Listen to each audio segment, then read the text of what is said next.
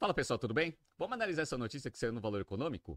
Lucro líquido da Marco Polo avança 141% no primeiro trimestre na base anual para 236,3 milhões de reais. Marco Polo foi uma solicitação dos ouvintes do BTC News e é uma empresa super tradicional aqui no Brasil, foi fundada em 1949 e atua na produção e comercialização de carroceria para ônibus. Parece que o ano de 2023 está muito bom, dado esses financials, vamos analisá-los aqui nesse BTC News. Se você gosta das nossas análises, por favor, dê um like nesse vídeo. E se você puder compartilhar as nossas análises com pessoas que possam fazer bom uso delas, a gente agradece. Pessoal, relembrando que em julho a gente dá início à segunda turma de 2023 do Price Strategy Program, nosso curso completo de estratégia e precificação que vai analisar todo o ferramental de pricing, gestão de valor para o cliente e para a empresa e como que a gente alinha estrategicamente a companhia utilizando o pricing é um curso muito rápido, são três semanas, duas noites por semana via Zoom, mas ele é bastante denso. Se você é um analista de pricing, consultor de estratégia ou tem pricing como tomada de decisão estratégica dentro da sua empresa, entre no nosso site www.btcompany.com.br e faça parte da segunda turma de 2023.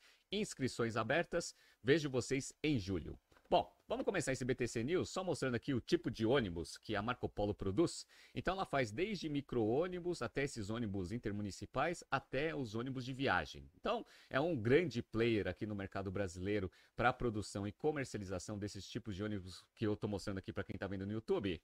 E ela tem mais de 50% de participação no Brasil. Então, só para quem está vendo aqui no YouTube, eu estou mostrando para vocês a evolução do market share da Marco Polo em relação às outras concorrentes de mercado. A segunda é essa Buscar aqui, né? Então, ó, lá no primeiro semestre de 2022, que foi o último número divulgado pela Marco Polo, ela tinha 53% do mercado, 21% é o segundo. Então é um, né, uma, um player relevante aqui dentro desse segmento aqui da indústria, né? Vamos entrar na notícia e depois a gente entra no detalhe dos financials divulgados para o mercado. Então vamos lá. O lucro líquido da Marco Polo somou 236,3 milhões de reais no primeiro trimestre, um crescimento de 141% em comparação aos 98 milhões apresentados um ano antes. Em comentários que acompanham o informe de resultados, a companhia atribuiu a melhora ao incremento de volumes vendidos, ao melhor mix de vendas, com maior participação das carrocerias pesadas e as entregas ao Caminho da Escola, Programa Federal de Renovação e Padronização da Frota de Veículos Escolares da Rede de Educação Pública. Além disso, durante o trimestre, a Marco Polo conseguiu diluir melhor as despesas, enquanto as operações localizadas no exterior apresentaram uma recuperação nos resultados. A receita operacional líquida da companhia cresceu 72,5% na mesma base de comparação para 1,6 bilhão de reais. As receitas no Brasil ficaram em 1,15 bilhão de reais, alta de 96,2%, enquanto as receitas no exterior subiram 86,5% para 367,8 milhões de reais. Já as receitas de exportação do Brasil caiu 23,9% para 131,5 milhões. O EBITDA da empresa ficou em 292,8 milhões, um crescimento de 470,8% em relação ao mesmo, ao mesmo EBITDA de 2022. E a margem subiu. Subiu 12,3 pontos percentuais para 17,7%. Então a gente já percebeu aqui que, a, que o resultado do primeiro trimestre de 23 em comparação com o primeiro trimestre de 22 foi infinitamente melhor. Vamos lá. Entre janeiro e março, a Marco Polo teve uma produção total de 3.465 unidades, alta anual de 12,4%. No Brasil, a, a produção atingiu 2.975 unidades, um crescimento de 9,6%, enquanto no exterior a produção foi de 490 unidades, 32,8% superior às unidades produzidas no mesmo período do ano anterior. Então, como é uma empresa que tem uma base industrial muito forte no Brasil e também lá fora, quanto mais você tem volume de venda, melhor a diluição de custos e despesas fixas, vai ter um impacto direto nas melhoras de margens operacionais, principalmente na margem bítida. Então, o resultado do primeiro trimestre foi muito bom, mas a gente vai entrar um pouco no detalhe dos financials dessa companhia. Vamos analisar alguns dados de mercado para a gente entender um pouco dos resultados da Marco Polo e também as suas perspectivas futuras aqui. Então, ó, eu peguei aqui um dado que é apresentado pela própria a empresa da produção brasileira de carrocerias de ônibus. Para quem está vendo aqui no YouTube, percebe que lá em 2013 a gente chegou no auge de produção aqui, desde 2012, 33.109 unidades produzidas no Brasil. De lá até 2016 houve uma queda muito forte, até porque teve a crise aqui no Brasil, e aí a, a produção chegou a 14.372 unidades. E aí ela foi andando de lado em 2017 e 2018 começou a voltar a produção aqui, porque até a economia melhorou bastante. Então foi 20.590 22.821 e parecia que a gente estava num ritmo para retomar a produção recorde ali de 2012 e 2013. Só que como a gente sabe, veio a pandemia e aí a queda de produção em 2020 e 2022 foi muito grande, é, 2021, né, 2020 e 2021, chegando em 2021 a 12.718 unidades. Então foi o one time é, low aqui desses últimos 10 anos, né? Só que em 2022 a economia estava retomando. Então foram produzidas 19.346 unidades e a perspectiva é que se mantivesse aquele ritmo de crescimento em 2022, parecia que a gente ia entrar num ciclo de alta, principalmente para esse segmento. Como a gente sabe, 2023 as perspectivas econômicas estão bem piores e vamos ver se isso eventualmente pode ser um ponto de atenção na análise dos futuros resultados aqui da Marco Polo. Para quem está vendo aqui no YouTube, eu estou mostrando também aqui os resultados fechados de 2022, até para a gente entender um pouco do tamanho da empresa. Em termos de receita líquida total, 5,4 bilhões de reais, um aumento de 54,8% em relação ao mesmo número de 2021. Receita no Brasil cresceu 78,2%, chegando a 3 bilhões 179. Receita de exportação 1 bilhão e 18, crescimento de 56,9%. E a receita no exterior chegou a 1 bilhão 217, um crescimento de 14,3%. Outra coisa que é interessante, o EBITDA cresceu 15,6%, 385 milhões de reais, e o lucro líquido chegou a 436 milhões de reais, um crescimento de 21,9%. Quando a gente pega em termos de margem, margem bruta melhorou bastante, porque você aumenta o nível de ocupação das fábricas, você vai diluindo bastante custo fixo ali de produção, passou de 10,2% para 15,3%. No entanto, a margem bítida caiu de 9,5% para 7,1% e a margem líquida caiu de 10,2% para 8,1%. O ROIC, ele se manteve minimamente constante aqui em 2021 e 2022, 5.3 em 2021, 5.2 em 2022. Como a taxa de juros estava muito baixa, em 2021 esse ROIC baixo até que era bem sustentável. Em 2022 a gente já teve uma tendência de alta de taxa de juros, o que aumenta obviamente o custo de capital. Então o ROIC de 2022 não foi lá muito bom. Mas, como a gente sabe, esse mercado ele tem um pouco de atraso, né? Você tem a produção, porque você já tem um pedido feito num passado de algum cliente. Então, se você trabalha com os pedidos e ainda tem a produção a ser feita, parece que, como o ano de 2022, principalmente ali no terceiro trimestre, segundo e terceiro trimestre foram muito bons, ainda deve existir uma carteira de pedidos muito boa que vai sustentar esse primeiro semestre de resultados aqui da Marco Polo, né? Bora, vamos lá. Deixa eu mostrar para vocês até essa tendência que eu estou mostrando para vocês no fluxo de caixa. Eu não sei se vocês estão vendo aqui, ó, que o fluxo de caixa do. Aqui tá errado, né? não é terceiro trimestre de 21, é quarto trimestre de 21, tinha sido 178 milhões de reais. Então ele gerou caixa no quarto trimestre de 21, 178. Olha como aumentou essa geração de caixa no quarto trimestre de 22, 289 milhões. E se você olhar aqui o ano fechado de geração de caixa foi só de 40 milhões. Então o que, que aconteceu? Primeiro e segundo trimestre que você absorveu aquela carteira pequena, dado que 2021 foi muito ruim, trouxe uma queima de caixa ali no primeiro semestre, que foi extremamente compensada com o aumento da carteira de crédito que vinha acontecendo no ano de 2022. Então, essa tendência de geração de caixa aqui provavelmente vai acontecer também no primeiro trimestre de 22, de 23, desculpa, e no segundo trimestre de 23 também, né? Bora! Agora vamos entrar aqui no detalhe dos resultados do primeiro trimestre de 23 para a gente confirmar que essa tendência está acontecendo. Então, a receita líquida aqui chegou a 1 bilhão 654, um crescimento de 72,5%. A receita no Brasil subiu 96,2%, chegando a 1 bilhão 154. E a receita de exportação caiu 23,9% para 131,5 milhões de reais.